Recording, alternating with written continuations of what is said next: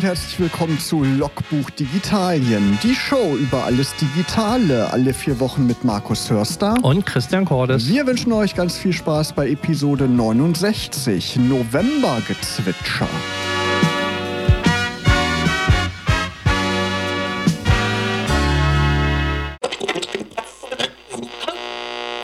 Für diese Ausgabe Logbuch Digitalien haben wir wieder einen bunten Blumenstrauß zusammengestellt an digitalen Themen und ähm, ja allen voran das Thema Twitter. Ne? Elon Musk hat jetzt Twitter doch gekauft für über 40 Milliarden Dollar. Ich glaube 44 44. Milliarden.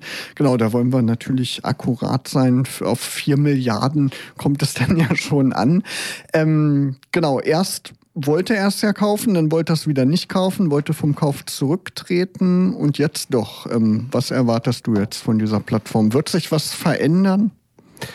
Äh, ja, wahrscheinlich wird sich was verändern, aber man weiß, also ich weiß noch nicht so richtig was. Ich finde, das ist so, kannst du dich noch so 2014 erinnern, wo jeder äh, poste jetzt bitte diese Banane und du widersprichst den AGBs von Facebook und ja, ja. so irgendeinen so anderen Blödsinn, der da irgendwie, und wenn du hier Ja klickst, dann äh, wird Mark Zuckerberg nie deine Daten verkaufen oder ähnliches. Und ich glaube, das ist jetzt mit den, Leute löschen jetzt ihre Twitter-Konten oder ihre ganzen, ihre ganzen Tweets. Ich würde jetzt nicht zu so einem blinden Aktionismus greifen, aber ich würde sorgfältig gucken, was passiert. Also wenn Trump und andere Irre natürlich dann wieder Zugriff auf die Plattform bekommen, dann muss man mal gucken, wie so das Thema Hate Speech und Co. sich da entwickelt. Also von daher Vorsicht, aber ich würde jetzt nicht dazu denken, dass Twitter jetzt komplett verbrannte Erde auf einmal ist. Hat, hat er eigentlich Donald Trump schon wieder freigeschaltet? Er wollte das, glaube ich, und wollte, ne? andere auch, aber ähm, Genau, hat ja. ja, auch schon drei, drei Führungskräfte, glaube ich, rausgeschmissen. Unter anderem die Dame, die eben ja für Hate Speech und solche Geschichten zuständig war. Ja, mal gucken. Ja, ja. Ist ja in der Wirtschaft so großer Sport. Neue Besen und die alten kommen raus. Also. Genau, mal gespannt, wie sich das entwickelt. Gibt ja auch Leute, die jetzt schon umschwenken. Mastodon ist ja so eine Plattform, die ja manche als aufstrebend deklarieren. Aber ich glaube, die wird es auch schwer haben, oder? Nach so einer langen Zeit von Twitter. Das ist, glaube ich, dieselbe Diskussion wie mit WhatsApp. Äh, alle sagen, es gibt ja andere Messenger-Alternativen. Ja, das ist richtig. Aber komischerweise ist der Großteil der Bevölkerung immer noch da. Ja. Und ich glaube, das liegt einfach an diesen, an diesen Herdentiertrieb, den wir so in unserer deutschen Gesellschaft so ein Stück weit mit drin haben. Und also ich kann mir nicht vorstellen, ähm, dass es da zu einem riesengroßen Wechsel kommt. Zumal man, glaube ich, auch eher gucken muss, wer nutzt denn heute eigentlich Twitter? Also welche Zielgruppe äh, steckt dahinter? Das sind ja nicht die Kids von der Straße, sondern es sind ja eher Medienhäuser und ähm, Politiker, Wissenschaftler. Wissenschaftler. Genau. Also es ist eine ganz andere Klientel, die nicht bei Snapchat, TikTok und Co. zu finden ist. Genau. Ja, und auf jeden Fall, wie du schon sagst, man bleibt auf der Plattform, wo eben ja, die Post abgeht und nicht auf irgendeiner Plattform, wo eben nichts los ist. Ne? Und ja, mal gucken, wie sich das Ganze entwickelt. Äh, wann wurde Twitter gegründet? Ich glaube, es ist auch schon 15 Jahre her ungefähr. Ja. Ne? Genau. Aber in Deutschland ist es ja sowieso nie so groß geworden wie in den USA. Ne? Da ähm, ist es immer noch so ein bisschen Underground-mäßiger unterwegs. Mal gucken. Also ich werde auf jeden Fall bei Twitter bleiben. Du wahrscheinlich auch, Christian. Oder? Ja, ja. Ja, genau. Und dann zwitschern wir da einfach mal weiter, obwohl ich benutze es eigentlich gar nicht so regelmäßig. Mal gucken, äh, ob ich da meine Nutzungsgewohnheit noch irgendwie ändere. Ja, wir haben November mittlerweile, Christian. Und da wirft ja auch der Black Friday schon seine Schatten voraus. Obwohl manche große Elektronikhändler, habe ich gelesen, die fangen jetzt schon an mit Black Friday, obwohl es erst Anfang November ist. Was halten wir davon? Ich weiß nicht. Mediamarkt hatte ja, glaube ich, bis bis Ende Oktober, also bis gestern, äh, Mehrwertsteuer geschenkt und Co. Also man kann jetzt gar nicht mehr so eine richtige konzentrierte Rabattschlacht in irgendeiner Art und Weise sehen. Ähm, man muss da, glaube ich, gucken. Also man findet auch, wenn man wirklich gut guckt und recherchiert, findet man übers Jahr verteilt halt auch Schnäppchen. Ähm, dass das jetzt den großen Kaufrausch an, auslösen wird, glaube ich, aktuell bei der unsicheren wirtschaftlichen Lage mit Nachzahlen von Energiekosten und, und, und. Ich bin da eher verhalten im Gegensatz zu den letzten Jahren, was das Thema Black Friday angeht. Ja, gerade wenn man noch an Amazon denkt, ne, haben ja. ja im Sommer immer für Prime-Kunden schon was gehabt. Jetzt im Oktober noch was nachgeschoben, dann im November schon wieder Black Friday. Friday und andere machen das ja auch. Wir haben ja in den vergangenen Jahren auch gesehen. Dann kam nach dem Black Friday eine Woche später dann schon wieder die nächste Schnäppchenwoche von dem einen oder anderen Händler. Ja, mal gucken. Willst du denn irgendwas kaufen? Mm, ja, aber ähm, dazu brauche ich nicht den Black Friday. Okay, auch gut. äh, ja, mal gucken. Wir werden ja zugegebener Stelle mal berichten, falls wir irgendwie in irgendeiner Form äh, zugeschlagen haben. Es gibt ja auch was Neues vom ja, Computerhersteller mit dem angebissenen Stück Obst. Christian. Ja, Apple hatte ähm, keine Keynote, sondern einfach mal so ein paar neue Produkte ähm, gelauncht und äh, da sticht eins richtig heraus. Welches denn? Das ist das ein iPad. Das normale iPad. Das ist mal die ja, das, das Einsteigergerät. Genau, also man sagt immer das kleine iPad oder das, das iPad, also iPad heißen sie ja alle. Das iPad ohne was danach noch. Ja, genau, kein ja. Pro, kein Air, kein irgendwas. Das, äh, das normale iPad. Ähm, ja, das hat sich im Design geändert. Es sieht jetzt eher aus wie so ein kleines iPad Air. Ähm, und macht mächtig was her. Also nicht, dass da der M1-Prozessor drin ist und ähm, ähm, man immer noch den alten Stift mit einem komischen Adapter nutzen muss. Aber ähm, es hat einen frischen Anstrich bekommen und diese Tastatur. Das heißt, glaube ich, jetzt muss ich wieder richtig überlegen. Magic Keyboard Folio erinnert so ein bisschen an ein Surface. Das stimmt, ja, mit diesem äh, ja, Kickstand. Kickstand. hieß das beim Surface. Ne? Genau. genau. Und ähm, es ist natürlich teurer geworden, Inflation sei Dank, etc. pp. Aber äh, insgesamt finde ich es momentan ein sehr, sehr interessantes Gerät für den Großteil der Nutzer. Und das, was ich hier am allergenialsten finde, ist, sie haben es endlich mal hinbekommen, die Webcam äh, nicht im, äh, im, im, Querrahmen zu verbauen. Mhm. Also nicht wie sonst oben, dass man immer so halb schräg in die Kamera linst, sondern dass man direkt, wenn man es äh, im, im, im Quermodus hat, auch reinguckt. Total genial. Genau. Ja, Preis ist aber ganz schön angestiegen, ne? 579 für 64 Gigabyte. Da kommt man natürlich auch nicht allzu weit, ne? Mit der 64 Gigabyte Variante. Die 256, das ist die nächste Stufe, dann schon 779. Aber da muss man natürlich sagen, da kriegt man auch schon ein MacBook für, ne? Das ist die große Frage. Also für wen ist es was? Wenn du den ganzen Edu-Bereich anguckst, dann wird wahrscheinlich das iPad und unter dem Aspekt von Portabilität. Ich meine, ich renne auch nur mit dem Ding hier rum und äh, habe kein Notebook äh, in der Form dabei, ähm, reicht das wahrscheinlich für viele Anwendungsfälle einfach aus. Und ähm, ja, es ist preislich teurer geworden, stimmt. Aber ähm, die, die Usability ist äh, nochmal gewachsen im Gegensatz zum Vorgänger. Das alte wird aber anscheinend auch weiterhin verkauft. Eine ja, neunte Generation, die gibt es dann ab 429, das ist dann ein bisschen erschwinglicher. genau. Aber sonst in der Kombi eben mit diesem äh, Keyboard ist das schon ähm, ja, ein relativ großer Batzen Geld. Ne? Und dann muss man sich eben überlegen, will man sowas haben, sowas Modulares oder eben einen richtigen Laptop, der auch eben stabiler ist im Handling. Ja, keine Ahnung. Mal ja. gucken, wie sich das Ganze weiterentwickelt. Und der Knopf ist, glaube ich, weg ne, beim iPad. Da war genau. immer noch dieser Home-Button. Der Home-Button ne? ist gekillt. Es gibt praktisch äh, Touch-ID im Ein- und Ausschalt-Button. Dann wurde das iPad Pro noch überarbeitet. Kam der Mac, also äh, zusammengefasst, es kam der M2-Prozessor, der auch in den neuen äh, Mac Mini, äh, Quatsch, in dem neuen MacBook Airs zum Beispiel drin ist.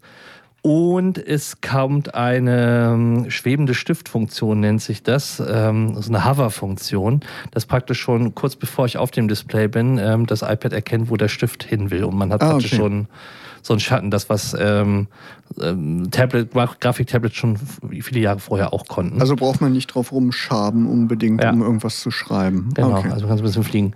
Ähm, ob das jetzt letztendlich, also wer ein, ein M1 äh, iPad hat, der braucht jetzt nicht unbedingt upgraden. Also so groß ist der Sprung jetzt nicht mehr.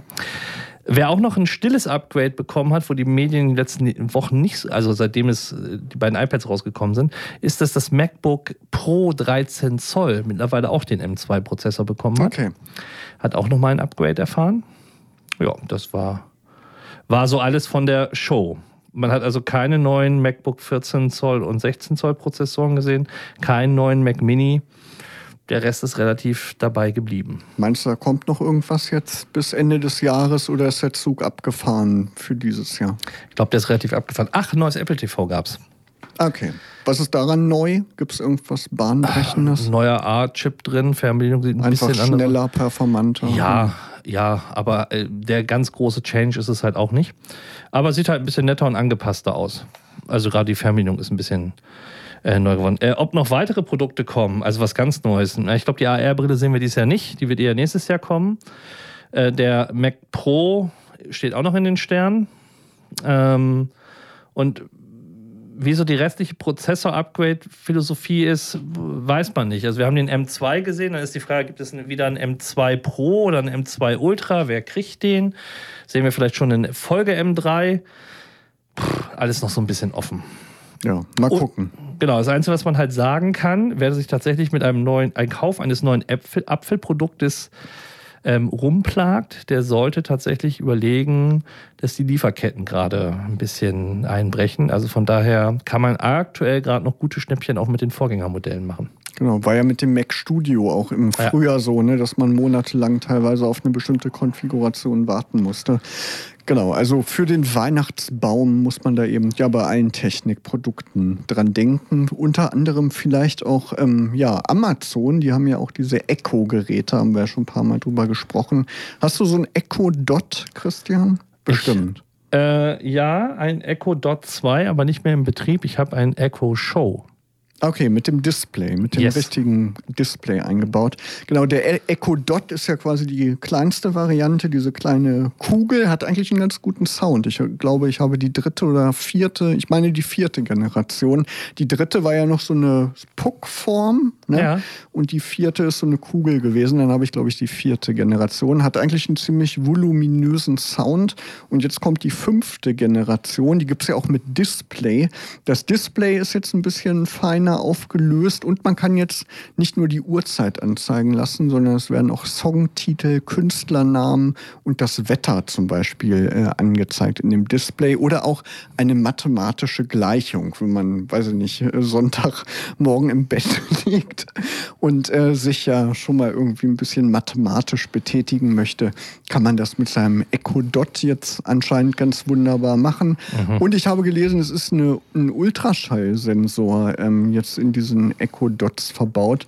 Der erkennt das Gerät, ob man sich äh, im Raum befindet. Auch ganz spannend. ich sagte, wenn man im Bett liegt, kann er auch gleich Nierensteine erkennen oder naja, vielleicht, vielleicht, äh, geht auch so Sleep Tracking oder so darüber. Ne? Wow. Das macht ja Google, glaube ich, auch, ne? mit diesem Google, wie Nest heißt Hub. das? Nest Hub, ne? Genau, da kann man ja auch so Sleep Tracking machen. Aber ich habe gehört, das läuft nur so semi-zuverlässig. Also keine Ahnung, was man davon halten kann. Ich habe so ein Ding, aber steht nicht im Schlafzimmer. Besser so, vielleicht. Ja. Man, man muss ja nicht jede Lebenssituation irgendwie tracken lassen. Nope, nope. Voltera nicht Voltaren, Voltera, Markus. Klingt wie so eine Medizin, oder? Habe ich ja. recht? Naja, nicht ganz. Nicht ganz. Sagt dir das was? Microsoft Volterra. Genau, ich habe schon mal von gehört. Das hat irgendwas mit Entwicklern zu tun. Richtet sich an Entwickler, oder? Ganz genau. Microsoft ist ja nicht nur eine Softwarebude, sondern stellt ja auch einigermaßen passable Hardware mehr oder weniger erfolgreich her. Wir wollen jetzt mal nicht mal über die Smartphones von denen reden. Das gab ja immer so auf und ab. Aber im Bereich der ähm, Laptops sind sie eigentlich mit den Surface und Surface Books und wie sie alle heißen eigentlich recht erfolgreich. Und nun ist praktisch das äh, Projekt Microsoft äh, Volterra gelüftet worden. Altera, oder? Äh, Volterra, Altera heißt das äh, Teilchen. Ach so, alles klar. Was ist denn Altera und was ist Volterra? Im Grunde genommen ist das nichts anderes als auf ARM, also ARM, Chip-Prozessoren, ein kleiner Entwicklungscomputer, der in diesem mattschwarzen typischen Microsoft-Design herkommt, der halt ähm, ja als Entwicklungsumgebung und Gerät in der Form fungiert. Genau, das sind die Prozessoren, die man auch im Smartphone oder im Tablet findet, eben die Mobilprozessoren und ähm, es gibt eben eine spezielle Version von Windows, die auf diesen ARM-Prozessoren läuft. Gab es ja früher auch schon mal.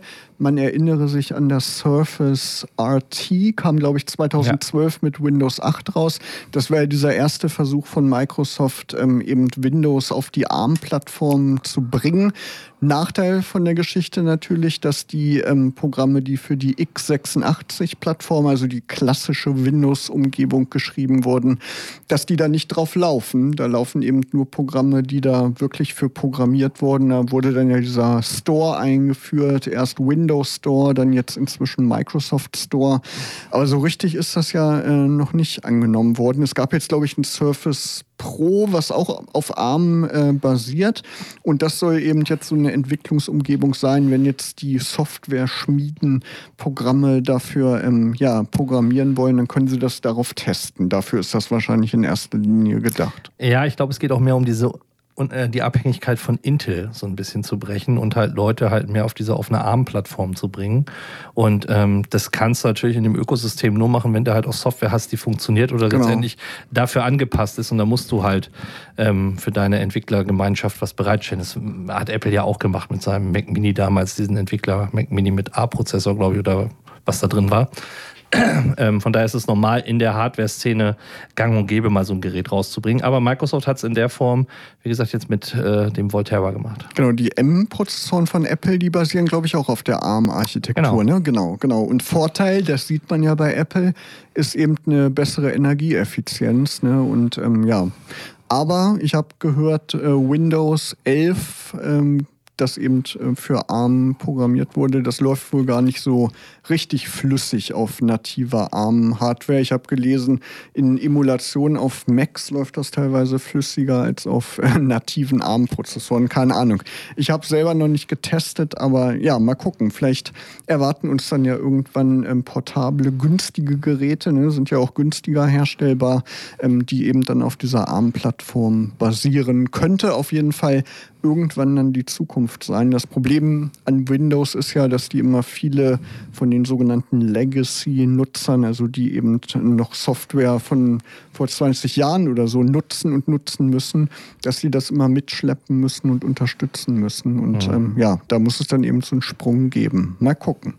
Ja, dann gibt es was Neues in Sachen Netzteile, Christian. GAN, genau, ist der neueste, wie sagt man, heiße Scheiß. Was ist GAN? Das ist Galliumnitrid. Genau. genau.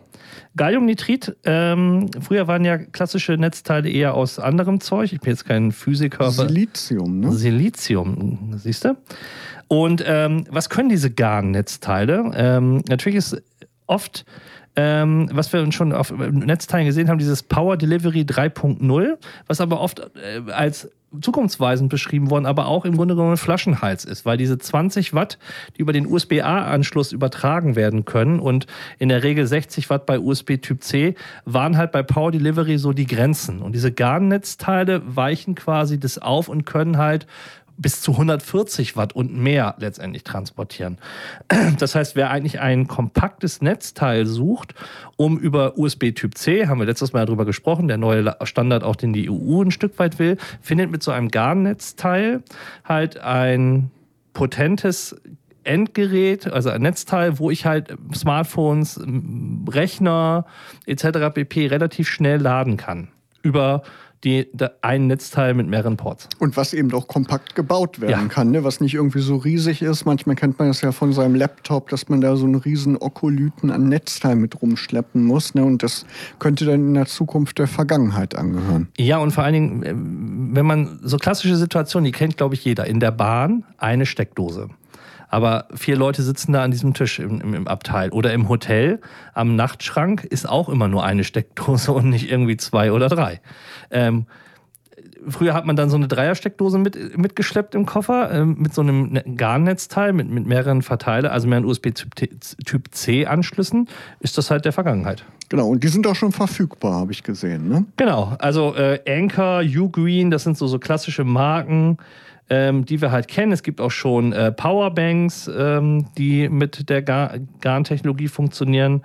Ähm, ja, findet ihr so ganz klassisch halt in den Elektroshops, Amazon und wo auch immer, wenn ihr GAN-Netzteile sucht. Okay, muss man mal ja die Augen offen halten. Gerade wenn es dann irgendwann wieder auf Reisen geht, ist das ja praktisch dann was Kompaktes zu haben. Ja, auf jeden Fall. Das wäre so ein Anwendungsfall. Gehen wir rüber, es gibt was Neues von der ARD.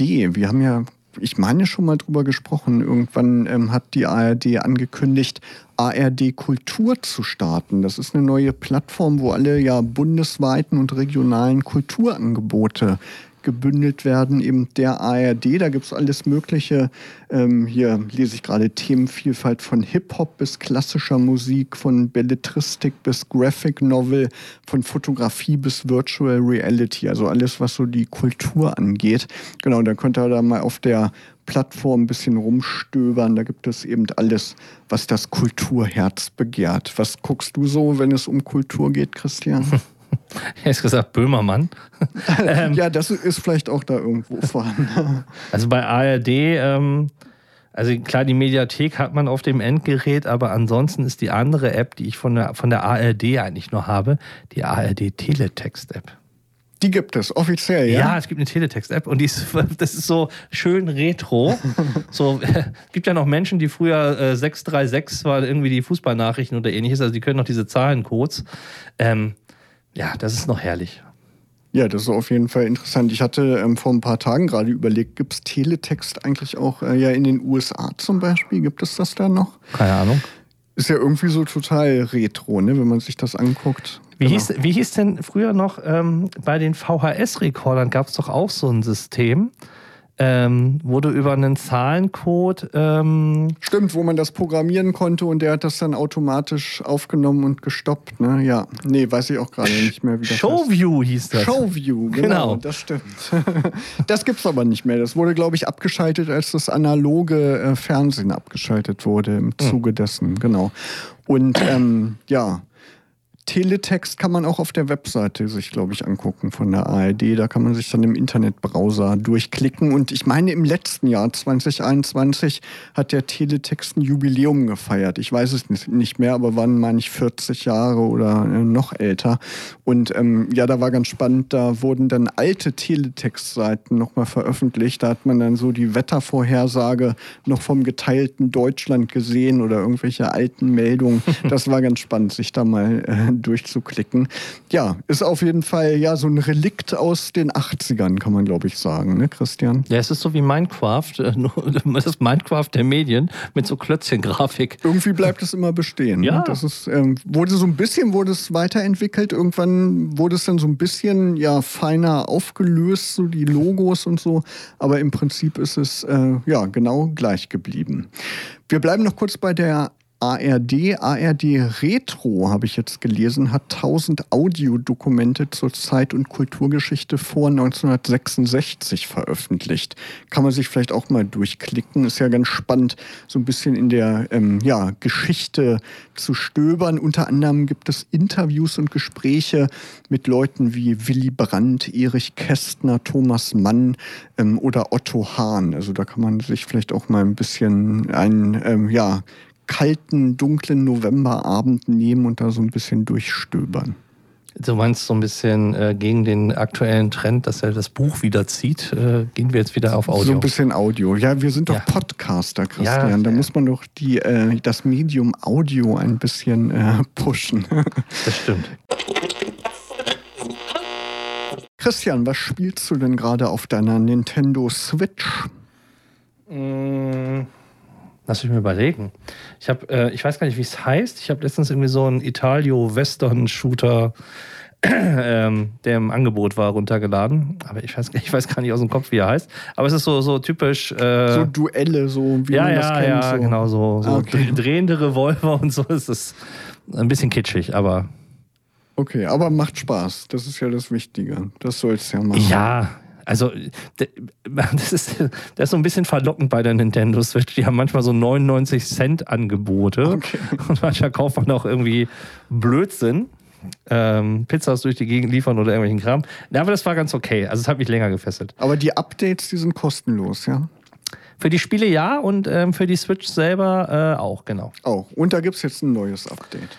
Genau, also es gab ja das große Major-Update. Also wer lange seine Switch nicht mehr angeschmissen hat, sollte das unbedingt tun. Es gab das Update auf dem Betriebssystem Version 15. Da gibt es das erste Mal die Möglichkeit, halt auch seine ähm, Spiele in Ordnern zu sortieren. Das war vorher halt nicht, das war ein kuddelbuntes Durcheinander. Ähm, und 15.01 ist jetzt rausgekommen, relativ zeitnah danach, äh, wo es ein paar Bugfixes halt gibt, die halt äh, ähm, gelöscht worden sind. Unter anderem ähm, gab es halt bei einigen Screenshots Probleme und auch es gab bei einigen äh, diesen Causing Error Code 2181, der halt aufgetreten worden ist, wenn man praktisch mit mehreren Konsolen sich zusammenschaltet. Das ist alles behoben worden und es ist grundsätzlich ein bisschen stabiler. Ja, und deswegen sollte man das machen und äh, ist ganz frisch irgendwie erst ein paar Tage alt, dieses Update. Also kann man Bedenken-News zugreifen, meinst du? Kann man installieren, sollte man installieren. Genau. Weil sonst heißt es ja immer, das können wir ja auch nur empfehlen, never change a running system, aber in dem Fall, ja, ja. kann man eigentlich relativ zuversichtlich ja. sein. Sollte man. Ähm, ja, ganz anders war das ja lange bei Windows. Ne? Wenn man da irgendwie ein Update eingespielt hat, ist ja öfter mal was kaputt gegangen. Ähm, ja, inzwischen ist das ja auch ein bisschen besser geworden. Letztes Jahr, 2021, wurde ja Windows 11, ja überraschend eigentlich, muss man sagen, vorgestellt. Ne? Ein paar Monate später ist es dann äh, veröffentlicht worden. Aber Windows 10 ist offenbar immer noch sehr beliebt, hast du rausgefunden. Welches hast du aktuell? 11. Ich bin jetzt auf Windows 11 umgestiegen. Okay. Ja, also tatsächlich ist Windows 10 und Windows 11, also Windows 11 stagniert, heißt die Überschrift so ein bisschen, die wir beim guten Cache gefunden haben. 10 und 7 sind immer noch beliebt. Was aber auch natürlich ein Stück weit klar ist, weil wenn man sich anguckt, der Großteil der klassischen Windows-Rechnern so in Betrieben oder auch in Behörden, der ist halt noch auf dem 10er oder zum Teil auch auf den 7er Standards. Ähm, und solange die halt ja noch mit Updates bedient werden, werden die natürlich auch, um Kosten zu sparen, relativ lange mit durchgefüttert äh, und äh, benutzt, ähm, sodass praktisch ein, ein Wechsel da in der Form nicht erfolgt ist. Ich weiß nicht, äh, wie es bei, bei, bei dir im dienstlichen Kontext aussieht, ob man da schon auch auf 11 gegangen ist. Nee, ist wahrscheinlich auch erst noch 10. Oder? Das dauert halt bei großen Organisationen immer lange. Ne? Ja, genau. genau. Ja. genau. Weil da eben viel dranhängt, ne? viel ähm, Testbedarf und so weiter, genau.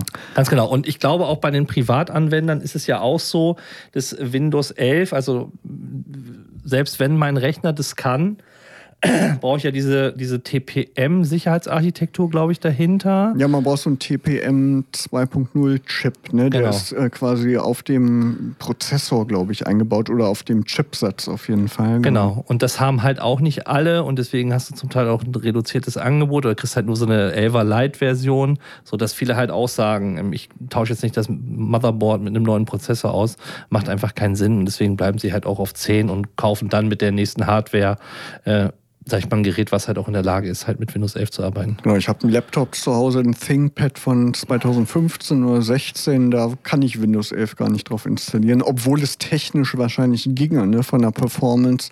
Aber ähm, Microsoft hat da eben diese künstliche Hürde eingebaut, dass man das eben nicht auf allen Geräten installieren kann. Und ja, die Notwendigkeit ist ja auch nicht unbedingt da. Ne? Windows 10 ist ein ausgereiftes Betriebssystem. Äh, Windows 7 sollte man allerdings natürlich nicht mehr benutzen, weil eben keine Sicherheitsupdates mehr äh, rausgebracht werden. Ich glaube auch noch nicht mal mehr für doch können große äh, Unternehmen noch dafür bezahlen. Ja. Irgendwie gab es jedenfalls ja, mal so eine Phase, ne, wo die dann irgendwie ja einen ziemlich großen Betrag ähm, ja im Jahr oder monatlich bezahlen mussten, um dann weiterhin Sicherheitsupdates zu bekommen, weil es ja ein großer Aufwand, das eben zu äh, pflegen. Ähm, genau, also über lange Sicht oder mittlere Sicht sollte man dann schon immer auf die neueste Betriebssystemversion umsteigen. Aber wenn es eben nicht unbedingt notwendig ist, kann man ja Windows 10 auch noch weiter benutzen. Wird ja bis 2025 auch noch unterstützt. Also da ist man nicht so in Eile. Aber man muss schon sagen, Windows 11 sieht ein bisschen hübscher aus, oder? Was ist dein Eindruck? Hat so ein bisschen dieses Material Flat Design, was auch so macOS hat. Also ja, erinnert so ein bisschen. Ne? Hat mich ja. sehr an macOS erinnert. Und was ich so ein bisschen ähm, spannend fand, es gibt bei Teams so zwei Versionen. Einmal so klassische Business-Teams und halt das äh, Privatpersonenteams. Ähm, die kann man auch nebeneinander installieren. Ähm, bei einigen Dingen muss man seine Menüleiste erst wieder so ein bisschen zurechtfrickeln. Ähm, aber ich finde es intuitiv und man, man kommt da auch schnell wieder rein. Genau, also ich habe mich da schnell dran gewöhnt. Auch die Einstellungen und so, die sind alle irgendwie so ein bisschen anders strukturiert, ja. ne? aber da findet man sich eigentlich relativ schnell zurecht. Nur manche Funktionen im äh, Windows Explorer finde ich ein bisschen gewöhnungsbedürftig. Ne? Wenn man Rechtsklick macht, hat man ja dieses neu designte Kontextmenü. Da sind aber nicht alle Sachen drin, die man vom alten Windows 10 Kontextmenü äh, kannte. Und da gibt es dann so eine Option, irgendwie altes Menü anzeigen und dann wird dieses alte Windows 10 Menü mit den vielen Optionen angezeigt. Das finde ich irgendwie nicht so ganz rund. Wenn dann hätte man gleich irgendwie ein Kontextmenü erstellen können, wo alle alten Funktionen auch integriert sind. So hat man irgendwie wieder so zwei Welten, äh, ja, äh, in denen man da unterwegs ist. Das ist doch hier äh, Startprogramme äh, Zubehör, wo halt auch hier defragmentieren und der ganze Mist äh, untergebracht und Datenträgerbereinigung. Das sieht ja noch aus wie bei äh, Windows 7 oder Windows. Ja, ja, viele Sachen auf jeden die, Fall. Genau, die, das ist aber komplett altes Design. Ja, ja, aber bei Windows 10 war das ja noch viel schlimmer. Jetzt ist es schon noch deutlich einheitlicher geworden. Aber eben dieses Kontextmenü, das finde ich verwirrend. Und auch diese Icons. Weißt du, was ich meine? Da gibt es jetzt für Umbenennen zum Beispiel, gibt es jetzt so ein Icon. Da sind, ich glaube, vier verschiedene Symbole. Und da muss ich immer irgendwie überlegen, welches ist denn jetzt das äh, Icon für umbenennen. Da steht nicht mehr das Wort umbenennen. Also da muss man sich so ein bisschen dran gewöhnen. Tja, so ist das eben mit den äh, Softwareprogrammen, mit denen man sich eben so jeden Tag rumplagt. Unter anderem ähm, benutzt man ja, oder ja, nicht Mann, aber die Leute, die kreativ unterwegs sind, viel die Software von Adobe, eben Photoshop, InDesign für äh, Grafikdesign und Layout und so weiter. Und da gibt es jetzt auch was Neues, denn ja, mit den Farben ähm, könnte da was äh, verrückt spielen, wenn man eine bestimmte Zusatzfunktion nicht hat, Christian. Genau, es geht um Pantone-Farben oder äh, spricht man das richtig so aus? Pantone? Pantone? Ja, ja. Pantone. Ist, we don't, we ich don't weiß know. Es nicht. also ihr wisst, diese schönen, äh, schönen grelligen Farben mit diesen vierstelligen Zahlencodes, ähm, die meistens daneben stehen. Ähm, und ähm, da ist die Lizenz ausgelaufen. Und es könnte zum Beispiel sein, wenn ihr etwas gestaltet habt mit einer Pantone-Farbe und ihr die Datei dann öffnet, dass es dann alles schwarz wird und alle schönen Farben auf einmal weg sind. Das ist ein bisschen ärgerlich und das ist auch natürlich ein bisschen dämlich und ähm, zeigt wieder, dass es äh, auch in der Softwarewelt äh, mit Lizenzen und Co. das große Geld heutzutage verdient wird und man dann einfach mal den Kunden so den Saft abdreht. Genau, und Pantone will eben mitverdienen. Ne? So ein Premium-Abo kostet ähm, ja wahlweise 15 Euro im Monat, laut äh, Heise Online oder 90 Euro im Jahr. Das ist dann schon mal eine Hausnummer noch zusätzlich zu dem Creative Cloud Abo. Genau. Puh. Ja. Oder halt andere Farben, nur noch in Schwarz-Weiß-Design, Christian. Das ist auch eine Alternative. Oder wie früher mit dem Tuschkasten selber rühren und mischen. genau. Aber eben äh, betrifft eben Leute, die Pantone-Farben benutzen, sind oft eben so Schmuckfarben im äh, Grafikdesign und solche Sachen. Also da ist jetzt nicht unbedingt jeder betroffen, aber die Leute, die es eben nutzen, die werden sich auf jeden Fall ähm, ja drüber ärgern und müssen dann wohl Erstmal jedenfalls, vielleicht ändert es sich ja auch irgendwann wieder in den sauren Apfel beißen. Der geneigte Canva-Kunde merkt das doch schon nicht. das stimmt. Also es geht wirklich um professionelle Anwendungen. Pixel 7 und Pixel 7 Pro im Kräftevergleich, Christian. Genau, es gab äh, bei Computerbase einen Artikel, wo nochmal die beiden Geräte halt auch äh, gegeneinander gestellt worden sind. Man muss ja sagen, dass praktisch auch das, die neuen Pixel-Phones wieder sehr, sehr gut abschneiden, also gerade was die Kameras angeht. Ähm, das äh, 7 Pro hat ja auch diesen, was wir schon letztes Mal gesagt haben, diesen Anti-Blur-Effekt, also dass der Tensor T2 äh, quasi auch äh, Unschärfen aus alten Bildern rausrechnen kann. Ähm, und sie wurden halt nochmal äh, in dem Test halt gegeneinander gestellt. Und ja, also wer tatsächlich ähm, die beste Kameraoption halt haben will, der sollte halt zum Pro greifen. Aber auch ähm, das Pixel 7 ist nicht schlecht und kein schlechtes Gerät. Und wer sich praktisch ähm, jetzt im Vergleich mit den Gedanken spielt, was soll ich mir denn eigentlich kaufen? Auf dem Android-Bereich, der wird, ähm, sollte auf jeden Fall bei dem Pixel 7 und 7 Pro halt vorbeigucken. Genau, sind halt die, ja, wie kann man sagen, so die ähm, ja, Vorzeigegeräte für Android, ne? Kann man das so sagen? Ja, ne? Genau. Äh, ja, und apropos Smartphone, in der Corona-Zeit hat man ja unter anderem vielleicht die Kofpass-App auf seinem Handy installiert. Christian, hast du die auch installiert? Ich habe die installiert, aber ich habe sie bestimmt nicht mehr genutzt lange, weil alles irgendwie jetzt im, äh, in der Corona-Warn-App Stimmt, da kann man das auch machen. Ne? Genau, geht ja in ja. der Kofpass-App darum, sein Impfzertifikat zu hinterlegen. Das kann man auch in der Corona-Warn-App machen. Ähm, jetzt seit dem 1. Oktober gelten ja neue Corona-Schutzregeln, auch was die Masken angeht. Ne? In Fernzügen, in Krankenhäusern oder beim Arzt, da muss man ja eine Maske tragen.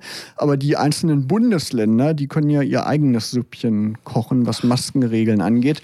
Und jetzt kann man wenn man viel vielleicht unterwegs ist, ein Update einspielen für die Kofpass-App und da stehen dann die jeweiligen Regeln für das jeweilige Bundesland drin, wo man sich gerade aufhält. Also vielleicht ein ganz praktischer Tipp für den einen oder anderen, der so zwischen den Bundesländern hin und her pendelt. Wenn es dann noch eine Kabelverbindung ins Gehirn geben würde, was dann praktisch den Leuten noch sagt, jetzt bitte wirklich die Maske aufsetzen, dann würde ich den Sinn erkennen. Aber ansonsten sehe ich ja eher eine weit verbreitete Masken Schläfrigkeit oder Ignoranz.